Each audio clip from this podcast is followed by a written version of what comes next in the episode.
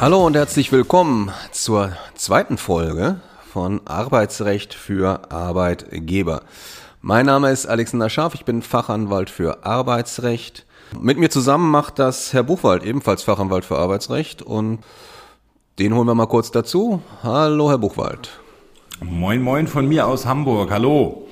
Ja, was ich zuerst mal machen muss, machen möchte, ganz gerne, ist Dank aussprechen. Äh, Dank nämlich für die vielen Zuhörerinnen und Zuhörer unserer ersten Folge. Da haben wir uns sehr drüber gefreut. Viel mehr als wir erwartet haben, haben zugehört. Das war sehr toll.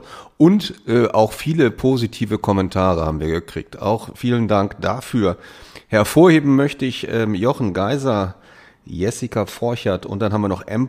Gerd. Vielen Dank für die freundlichen Kommentare, für die Aufmunterung. Wir versuchen den Erwartungen gerecht zu werden alle, die froh sind und die sich gefreut haben über die Folge und äh, das spannend fanden, sagen Sie es doch bitte weiter. Äh, wir freuen uns immer über neue Hörerinnen und Hörer. Wenn mal was Negatives ist, dann sagen Sie es nicht weiter, sondern sagen Sie es uns. Dann versuchen wir es natürlich besser zu machen. Weil klar, man kann es immer besser machen, das ist völlig klar. Ein Kurzer Nachtrag zur ersten Folge. Das hatten wir im Prinzip auch schon angekündigt in der ersten Folge, dass nämlich das Bundesarbeitsgericht da zwei Tage nach unserer ersten Folge entscheiden wird. Äh, in der ersten Folge hatten wir ja über das Urteil des Landesarbeitsgerichts Hessen berichtet. Äh, wer das noch nicht gehört hat, bitte unbedingt hören. Sehr spannendes Thema. Geht um Entgeltfortzahlung und wie sie sich als Arbeitgeber dabei durchsetzen können. Das LAG Hessen hatte ja festgestellt, dass wenn mehr als sechs Wochen Arbeitsunfähigkeit vorgelegen haben, dann reicht es nicht aus für den Arbeitnehmer, einfach nur eine neue Arbeitsunfähigkeitsbescheinigung vorzulegen und Entgeltfortzahlung zu verlangen. Wenn nämlich der Arbeitgeber bezweifelt, dass es sich hierbei um eine neue Arbeitsunfähigkeit handelt und glaubt nämlich stattdessen, dass es eine Fortsetzungserkrankung ist, dann muss der Arbeitnehmer mitteilen, so das Landesarbeitsgericht, um welche Krankheiten es sich konkret handelt und muss auch seine Ärzte von der Schweigepflicht entbinden. Dagegen hatte der Arbeitnehmer oder die Arbeitnehmerseite Revision eingelegt zum Bundesarbeitsgericht und das Bundesarbeitsgericht hat am 18. Januar diesen Jahres nun entschieden und die Revision zurückgewiesen. Es fehlt zwar noch die Begründung dazu, aber es ist natürlich sehr positiv, dass das Bundesarbeitsgericht die Rechtsprechung des Landesarbeitsgericht Hessen und damit im Übrigen auch seine eigene Rechtsprechung aus der Vergangenheit nochmal bestätigt hat und gezeigt hat, dass man sich gegen ständige neue Ersterkrankungen und dadurch eben auch die Entgeltfortzahlung im Krankheitsfall, die ständig weiterläuft, wehren kann. Ja, heutiges Thema Überschrieben haben wir das mit immer Ärger mit dem Urlaub. Also seit Jahren gibt es immer wieder neue Urteile zum Urlaubsrecht. Das Recht ist da in diesem Zusammenhang vollständig auf den Kopf gestellt worden. Es gibt immer höhere Anforderungen an Arbeitgeber und wir wollen versuchen, ihnen so ein bisschen deutlich zu machen, wie man sich in diesem Dschungel dann zurechtfinden kann. Beginnen wollen wir mit einem typischen Konstellation, so wie wir es auch letzt, in der letzten Folge gemacht haben, typische Konstellation aus unserer Tätigkeit zum Urlaub. Da wird gleich der Kollege was zu sagen, dann werde ich nochmal eine Fallkonstellation schildern, die bei mir vorgelegen hat. Dann wollen wir einmal kurz in das Bundesurlaubsgesetz reingucken und zwar da, wie Urlaub oder wann Urlaub verfällt und wann er genommen werden muss und wollen dann die zwei neuesten Entscheidungen des Bundesarbeitsgerichts zum Verfall und zur Verjährung von Urlaub vorstellen und Ihnen auch mitteilen, wie man sich in der Praxis sinnvoll verhält, um hier nicht irgendwelchen Problemen ausgesetzt zu sein.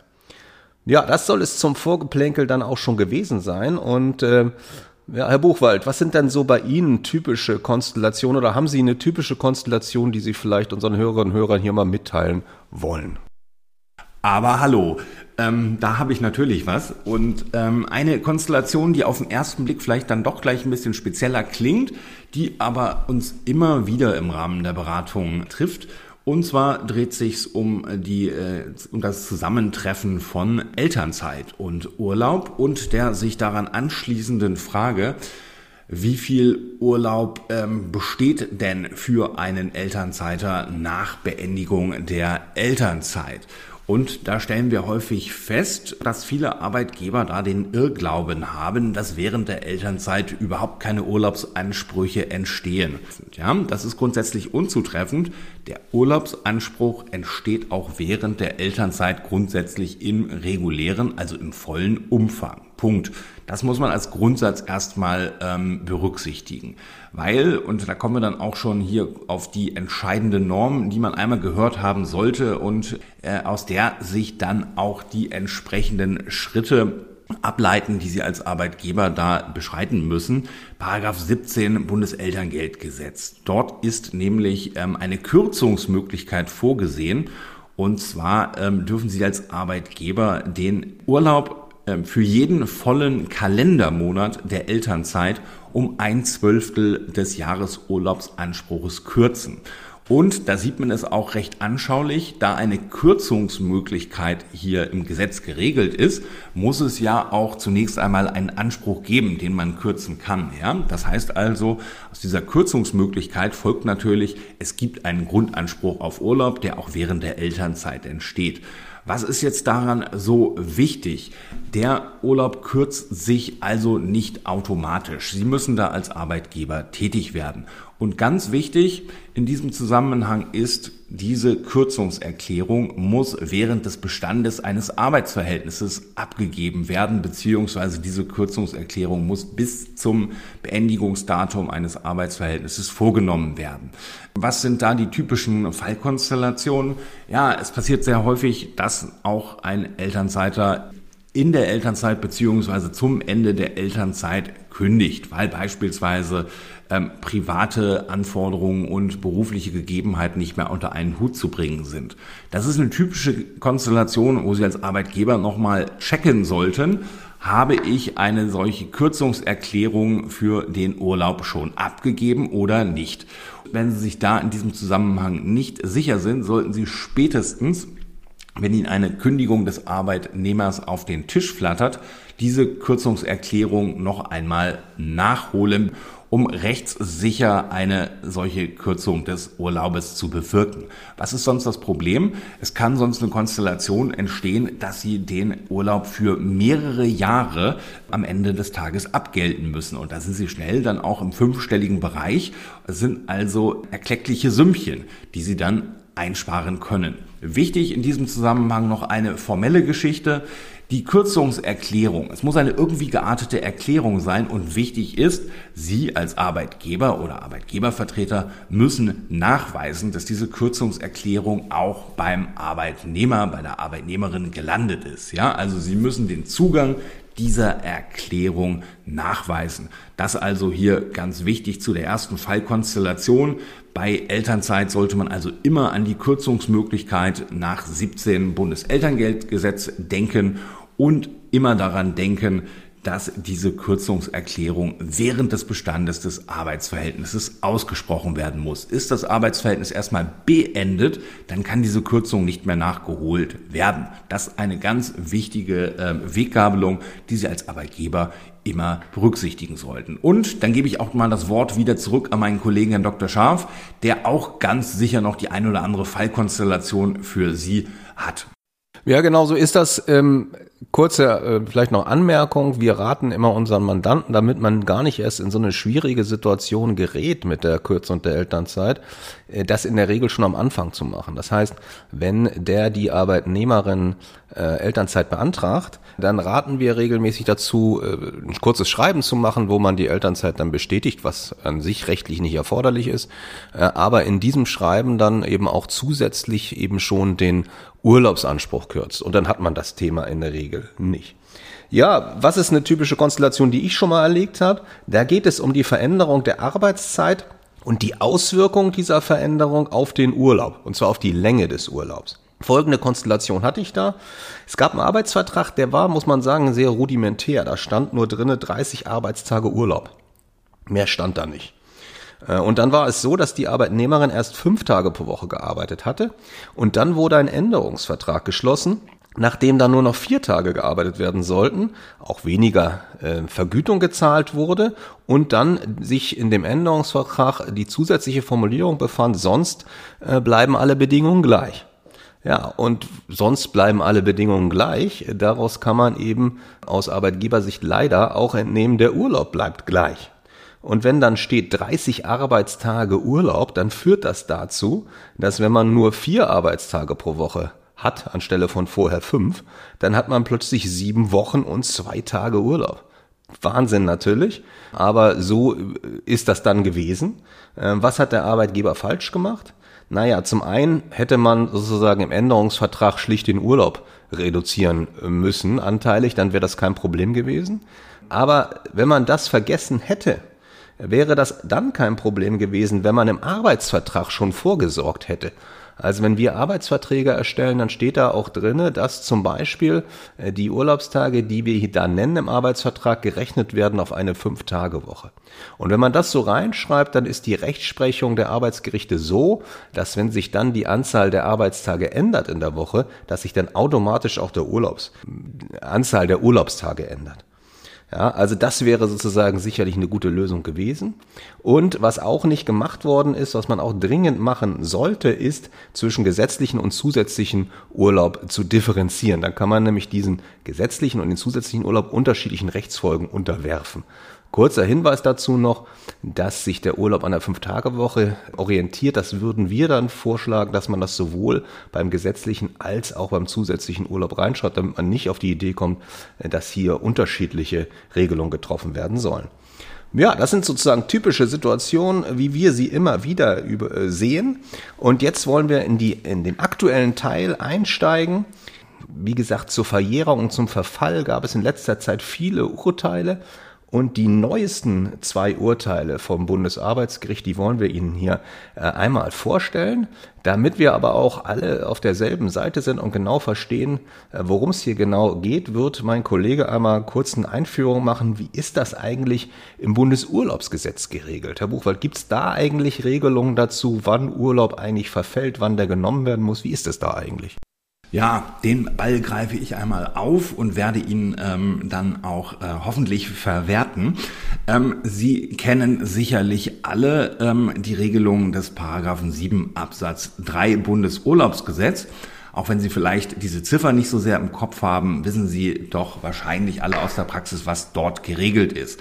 Dort findet sich die äh, erst einmal recht kurze und knappe äh, Regelung, der Urlaub muss im laufenden Kalenderjahr gewährt und genommen werden. Kurze Übersetzung mal, was ist daraus zu nehmen? Ja, nach deutschem Urlaubsrecht ist der Urlaubsanspruch also befristet vom Grundsatz. Er ist auf das Kalenderjahr befristet und vom Grundsatz kann man daraus die kurze Gleichung machen, Kalenderjahr gleich Urlaubsjahr beziehungsweise Urlaubsjahr gleich Kalenderjahr. Dann finden Sie dort auch noch eine weitere Regelung, die Sie auch alle kennen. Eine Übertragung des Urlaubs auf das nächste Kalenderjahr ist nur statthaft, wenn dringende betriebliche oder in der Person des Arbeitnehmers liegende Gründe dies rechtfertigen. Das sind also ähm, mögliche Ausnahmen von dieser Befristung des Urlaubsanspruches auf das Kalenderjahr, dass es natürlich Konstellationen gibt. Der Urlaub kann aus betrieblichen oder persönlichen Gründen nicht im Kalenderjahr ähm, genommen werden. Dann eine Verlängerung dieses Urlaubsjahres angemessen ist, indem der Urlaub übertragen wird. Und ähm, der anschließende Satz 3 der Regelung des 7 Absatz 3, das kennen Sie sicherlich auch alle noch. Im Falle der Übertragung muss der Urlaub in den ersten drei Monaten des folgenden Kalenderjahres gewährt und genommen werden. Ja, also Urlaub, der aus betrieblichen oder aus in der Person des Arbeitnehmers liegenden Gründen äh, übertragen wird, der wird vereinfacht gesagt bis zum Ende des ersten Quartals des Folgejahres übertragen. Das erstmal eine Grundregelung des deutschen Urlaubsrechtes. Und ich betone das jetzt so des deutschen Urlaubsrechtes. Es gibt in diesem Zusammenhang auch europäisches Recht, welches zu berücksichtigen ist. Und das haben Sie sicherlich in der arbeitsrechtlichen Praxis alle schon erleben müssen. Europäische Verordnungen und Richtlinien sind für das deutsche Arbeitsrecht von erheblicher Bedeutung. Und hier im Urlaubsrecht ist es nicht die Urlaubsrichtlinie, sondern die Arbeitszeitrichtlinie der EU, die uns hier doch einiges an Ungemach äh, beschert hat. Der Kollege hatte es ja vorhin schon erwähnt, es gab eine ganze Reihe an Urteilen und äh, im Urlaubsrecht ist eigentlich kein Stein mehr auf dem ähm, gleichen geblieben. Ja, es wurde da sozusagen alles nochmal neu gedacht und insbesondere betrifft es diesen äh, die Regelung des 7 Absatz 3 Satz 3. Im Falle der Übertragung muss der Urlaub in den ersten drei Monaten des folgenden Kalenderjahres gewährt und genommen werden. Da haben Sie sicherlich alle schon davon gehört, dass es im Falle der lang andauernden Erkrankung Rechtsprechung des EuGH gegeben hat und dann einhergehend auch des Bundesarbeitsgerichtes, dass hier im Falle einer lang andauernden Erkrankung sich dieser Übertragungszeitraum äh, auf 15 Monate verlängert. Das steht nicht im Gesetz, das muss man einfach wissen, dass es hier ähm, richtlinienkonform ausgelegt werden muss, so heißt es dann so schön, äh, dass im Falle lang andauernder Erkrankung eine Übertragung bis zu 15 Monate möglich ist. Das nur mal kurz zur Veranschaulichung. Der Jahresurlaub 2023, der könnte also im Falle einer lang andauernden Erkrankung erst zum 31.03.2025 verfallen. Ja, das ist also ganz wichtig, dass man das noch auf den Zettel hat. Und zusätzlich kommt jetzt noch eine weitere Rechtsprechung des Europäischen Gerichtshofes, die es im November 2018 gab und die dann auch im Februar 2019 vom Bundesarbeitsgericht ins nationale Recht umgesetzt worden ist, wonach Sie als Arbeitgeber Hinweispflichten treffen und der Verfall von Urlaubsansprüchen, also die Befristung, wir haben ja hier grundsätzlich die Befristung des Urlaubsanspruches geregelt und nach bisherigem Recht war es so, dass ähm, der Urlaub dann tatsächlich auch zum Jahresende verfallen ist, wenn kein Übertragungstandbestand vorgelegen hat und wenn der Arbeitnehmer den Urlaub nicht beantragt hat. Dann war der Urlaub zum Jahresende weg. So. Da hat der Europäische Gerichtshof erhebliche Bedenken angemeldet vor dem Hintergrund, dass Urlaub unter anderem ähm, dem Gesundheitsschutz diene und dementsprechend den Arbeitgeber hier auch Mitwirkungspflichten treffen. Und das, ähm, der Europäische Gerichtshof und das Bundesarbeitsgericht haben dann äh, Anfang 2019 schließlich entschieden, dass ähm, sie als Arbeitgeber gehalten sind, konkret und in völliger Transparenz dafür zu sorgen, dass ihre Arbeitnehmer tatsächlich in der Lage sind, ihren bezahlten Jahresurlaub zu nehmen, indem sie sie erforderlichenfalls förmlich, so heißt es so schön, auffordern, dies zu tun. Sie als Arbeitgeber haben also klar und rechtzeitig mitzuteilen, dass der Urlaub am Ende des Bezugszeitraums oder eines Übertragungszeitraums verfallen wird, wenn der Arbeitnehmer ihn nicht nimmt.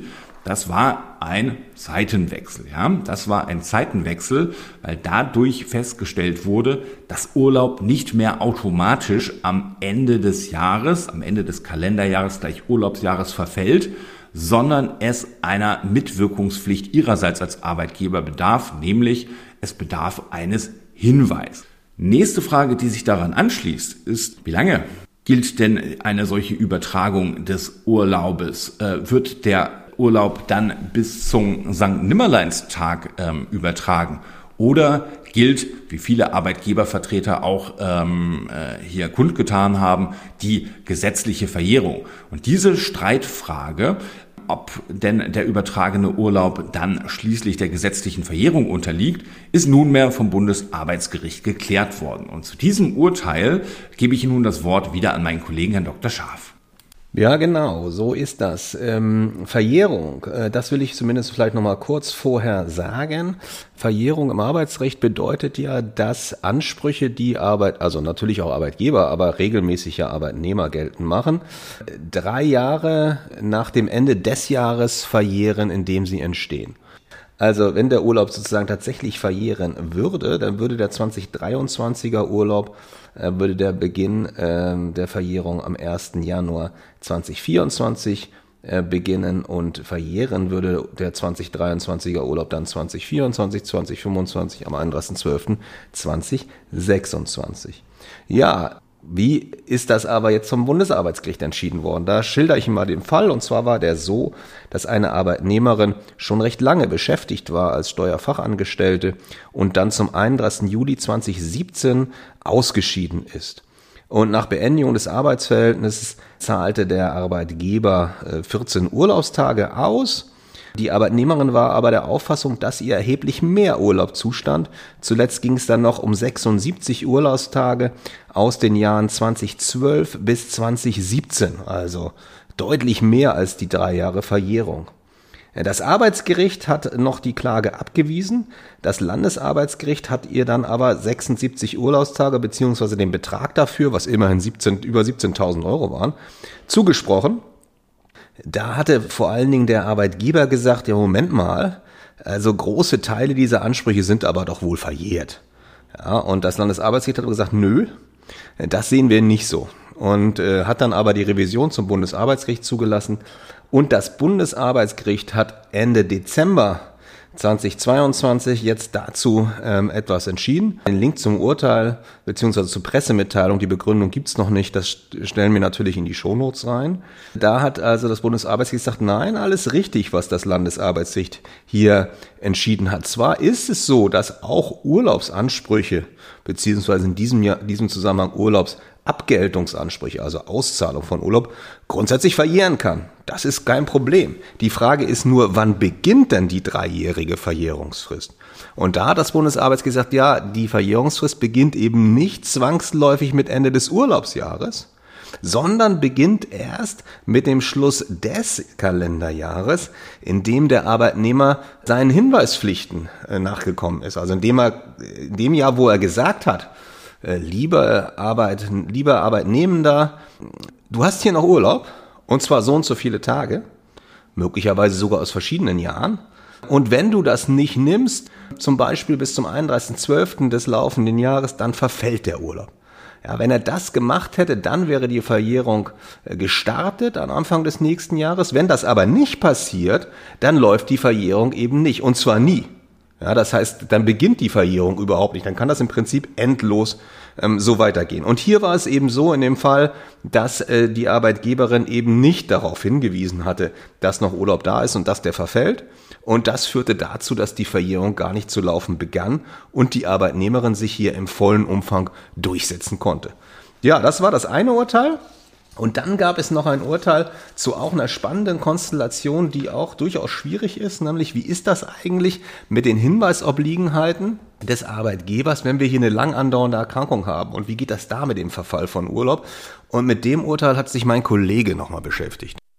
Ja, vielen Dank. In der Tat, wir hatten, glaube ich, vorhin schon mal erwähnt, dass das Bundesarbeitsgericht ja ähm, dem EuGH und der Arbeitszeitrichtlinie folgend ähm, den 7 Absatz 3 Satz 3 des Bundesurlaubsgesetzes im Falle ähm, lang andauernder Erkrankung dahingehend ausgelegt hat, dass der Urlaub äh, regelmäßig erst nach Ablauf eines Übertragungszeitraumes von 15 Monaten nach Ablauf des Urlaubsjahres äh, verfallen kann. Ja?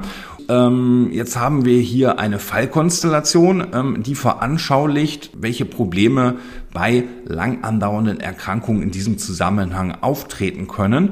Gerade wenn man diese eine äh, Rechtsprechung des Bundesarbeitsgerichtes, Übertragung bis zu einem Zeitraum von 15 Monaten, erlöschen also erst nach 15 Monaten bei lang andauernden Erkrankungen und die andere Rechtsprechung, über die wir aktuell hier berichtet haben, nämlich ähm, die Hinweisobliegenheiten von Ihnen als Arbeitgeber im Rahmen der Gewährung von Urlaub, ähm, wenn man das kombiniert. Und der Fall ist ganz anschaulich.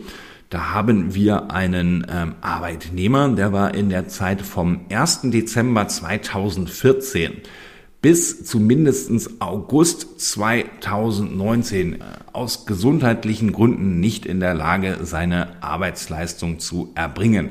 Er ist dann anschließend aus dem Arbeitsverhältnis ausgeschieden. Er konnte aufgrund der Erkrankung seinen Urlaub nicht nehmen und hat dann schließlich Urlaubsansprüche gerichtlich geltend gemacht unter anderem auch den Resturlaub aus dem Jahre 2014 und hierbei insbesondere ähm, argumentiert, der könne ja nicht verfallen sein, weil die beklagte Arbeitgeberin ihren Obliegenheiten an der Gewährung und Inanspruchnahme von Urlaub mitzuwirken nicht nachgekommen sei. Insbesondere habe es da keinerlei Hinweise und Aufklärungen gegeben. Das also erst einmal der relativ instruktive Fall. Ähm, jetzt müssen wir noch mal im Hinterkopf haben, 15 Monate nach Beendigung ähm, oder nach Ablauf des Urlaubsjahres, in dem der Urlaub entstanden ist, kann der Urlaubsanspruch eigentlich erlöschen. Wie sieht's mit der Mitwirkungsverpflichtung aus? Hat das eine Auswirkung auf den Verfall? Und das Bundesarbeitsgericht hat da klar entschieden, dass der Anspruch auf den gesetzlichen Mindesturlaub aus einem Urlaubsjahr, in dem der Arbeitnehmer tatsächlich gearbeitet hat, bevor er aus gesundheitlichen Gründen an der Inanspruchnahme seines Urlaubs gehindert war, nur dann erlöschen kann und auch nur dann ähm, in diesem Zusammenhang dem Fristenregime 15 Monate Übertragungszeitraum unterliegt, wenn Sie als Arbeitgeber ihn rechtzeitig in die Lage versetzt haben, seinen Urlaub in Anspruch zu nehmen. So, dies folge wiederum aus einer richtlinienkonformen Auslegung der ähm, Normen des Paragraphen 7 Bundesurlaubsgesetz. Hier wird nämlich gesagt, im Jahre 2014, da war der Arbeitnehmer erst ab dem 1. Dezember 2014 arbeitsunfähig erkrankt, dann zwar durchgehend, aber es habe da ja ein Zeitraum von gut elf Monaten des Jahres bestanden, in dem der Arbeitnehmer auch noch ganz normal seiner Arbeitsleistung nachgegangen ist. In diesem Zeitraum hätten Sie, lieber Arbeitgeber, den Arbeitnehmer auf seinen Urlaubsanspruch, auf das Bestehen seines Urlaubsanspruches und auf den möglichen Verfall des Urlaubes zum Jahresende hinweisen müssen, sofern er ihn nicht nimmt. Ja, das haben sie nicht gemacht. Dementsprechend könne dieser Urlaub für 2014 nicht verfallen, ja, weil den Mitwirkungsobliegenheiten nicht Genüge getan wurde. Das ist also ganz wichtig und das ist die Betonung, die das Bundesarbeitsgericht für diese Fallkonstellation hier herausarbeitet. Wichtige Aussagen, die nebenher auch noch drin stecken in dieser Entscheidung sind äh, die Jahre dazwischen. Wir haben ja jetzt 2014 bis 2019.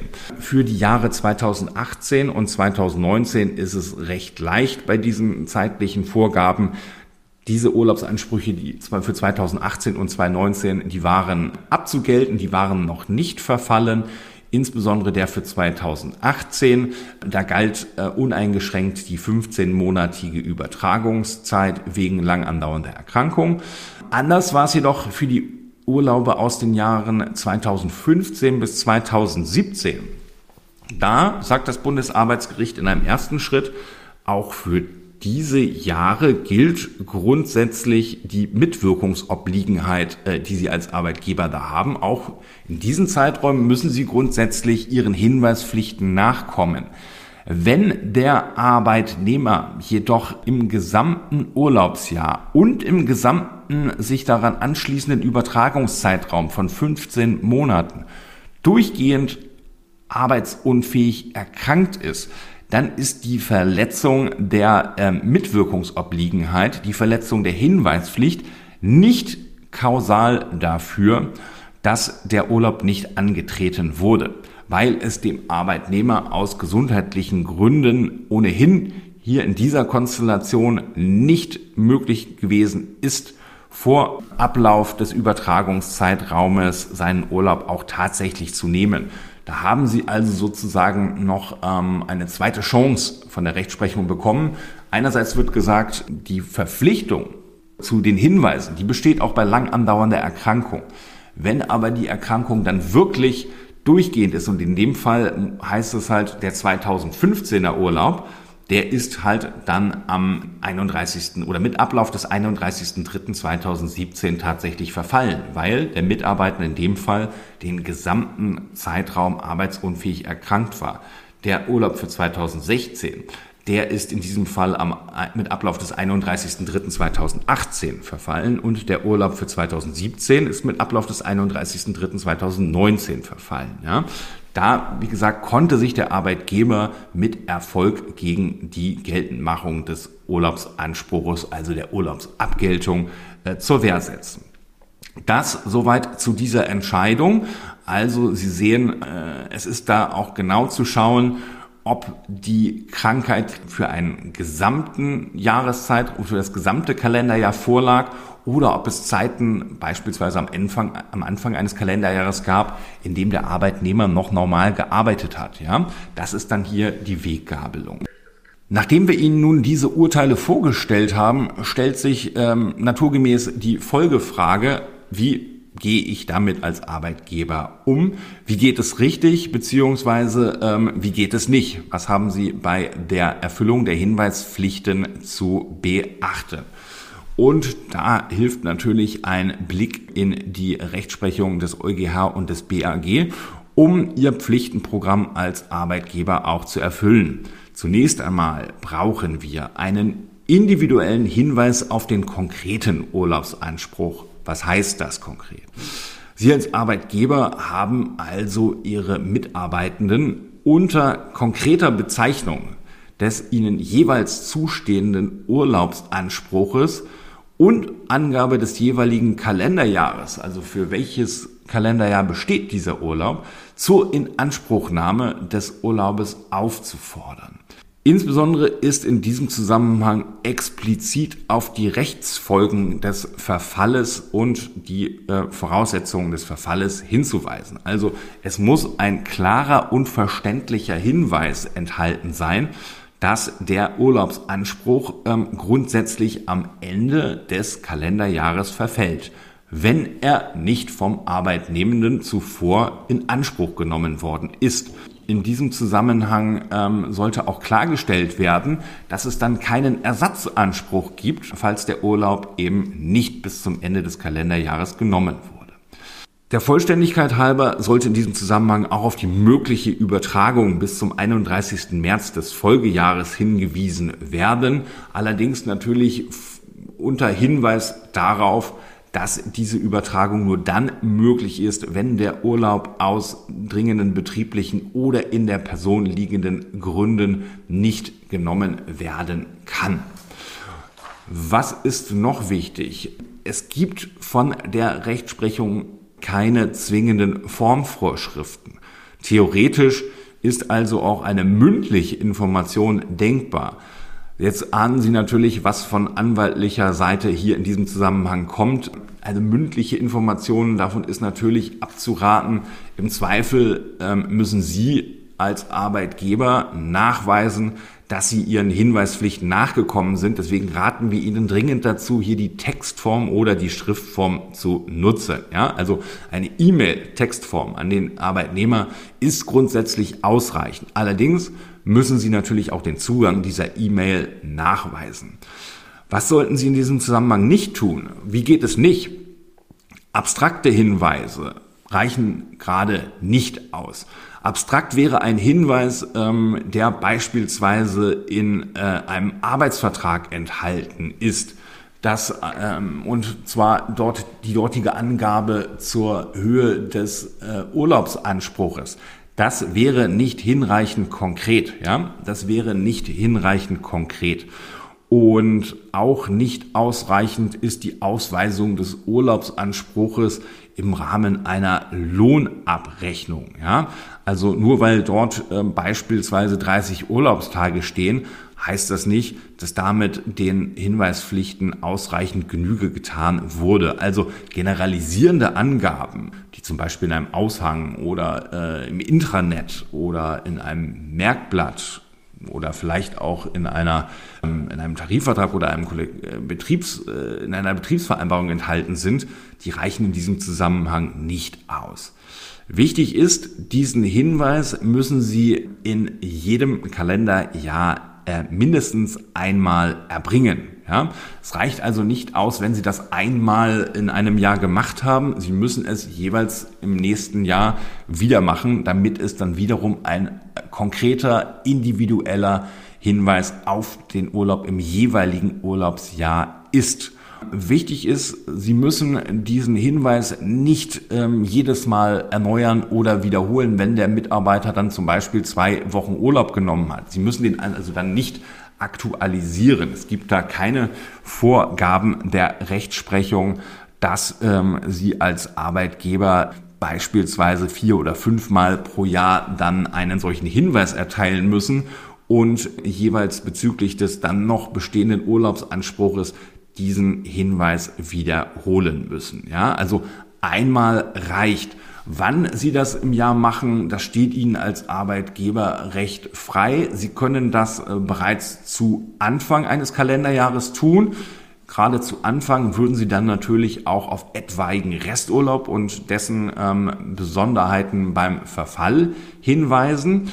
Oder aber anderer Hinweis, wenn Sie das nicht bereits zum Anfang des Jahres tun wollen, dann würden wir empfehlen, spätestens zu Anfang des vierten Quartals eines jeden Jahres einen solchen Hinweis zu erteilen, damit ähm, Sie Ihren Hinweisobliegenheiten hier auf jeden Fall Genüge getan haben. Ich hatte eben auch schon erwähnt, dass die Beweislast für die Erfüllung der Mitwirkungsobliegenheiten bei Ihnen als Arbeitgeber liegt. Das heißt also, Sie müssen im Zweifelsfall vor Gericht darlegen und beweisen, dass sie einen solchen Hinweis erteilt haben. Deswegen ist es halt wichtig, dass das auch vernünftig dokumentiert ist. Wann wurde der Hinweis mit welchem Inhalt erteilt und ähm, können Sie nachweisen, dass der Arbeitnehmer diesen Hinweis auch erhalten hat. Zwar erscheint es denkbar, dass Sie das alles, ähm, wenn Sie das alles aufschreiben, Sie haben noch einen Urlaub von x Tagen für das Jahr 2023.